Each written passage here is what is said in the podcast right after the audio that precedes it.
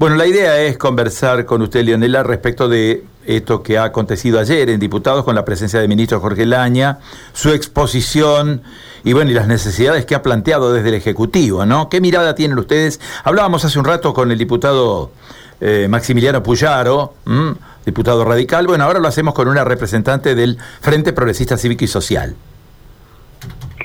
Bueno, mira, la verdad que mm, nosotros valoramos de alguna manera la actitud que está teniendo el gobierno de entender que necesita dar un vuelto, una vuelta de tuerca eh, en el gobierno eh, y en la relación con los otros partidos, con la oposición, con las instituciones y también con la gente. Entendemos que lamentablemente a pesar de eso eh, esto significa volver a empezar y volver a empezar después de nada más y nada menos que dos años, que fueron dos años perdidos en materia de seguridad absolutamente.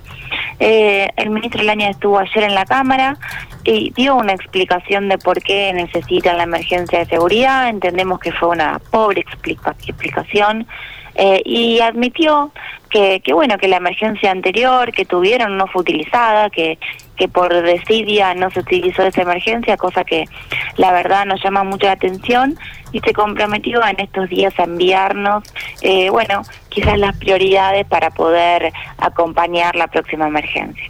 Ustedes van a trabajar los temas eh, que ha dejado el ministro en comisiones, diputada. Eh, a ver, uno se plantea que una emergencia es un tema demasiado serio como para tener un tiempo de evaluación. No, no, no, no, da la sensación de que sea posible eh, dictar una emergencia o autorizar al gobierno a dictar una emergencia desde la legislatura cuando se trata de un tema tan complejo como, como seguridad. No hay muchos temas involucrados. Está el aspecto económico, pero también está el aspecto legal y está el aspecto que, que, que, tiene que ver con la composición de los, de los organismos, la policía, el servicio penitenciario. Es un tema de una gran complejidad este de la seguridad, ¿no?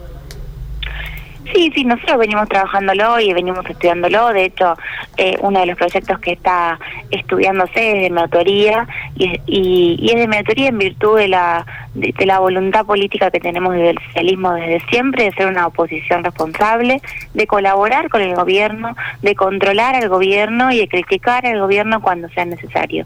Eso fue lo que hicimos este, este, estos dos años.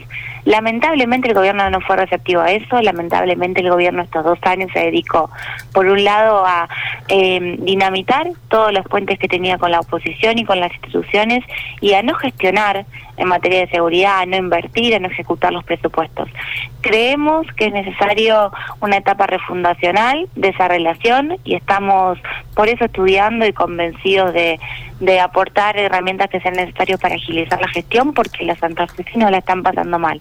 A contra, a contra mano de eso estamos pidiéndole al gobierno las prioridades para poder ser serios y, evaluar eh, muy respetuosamente las prioridades. Em, el tema tenencia ilegal de armas, nos decía hace un rato Puyaro, era uno de los temas que probablemente esté en la consideración hoy de los legisladores. ¿Ustedes analizan alguna cuestión o alguna modificación al Código Procesal Penal en materia de tenencia ilegal de armas, que es uno de los temas que hoy a la sociedad la golpean muy duro, ¿no?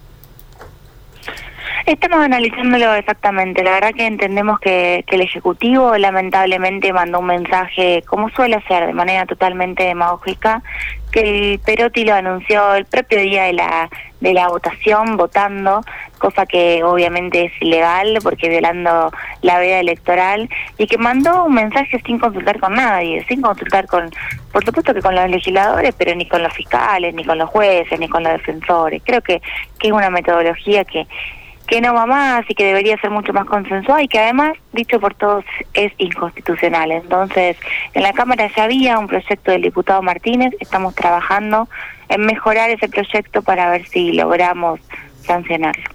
Leonela, muchísimas gracias por este contacto que ha mantenido con nosotros. Ha sido muy amable. ¿eh? No, gracias a ustedes. Les mando un saludo. Adiós.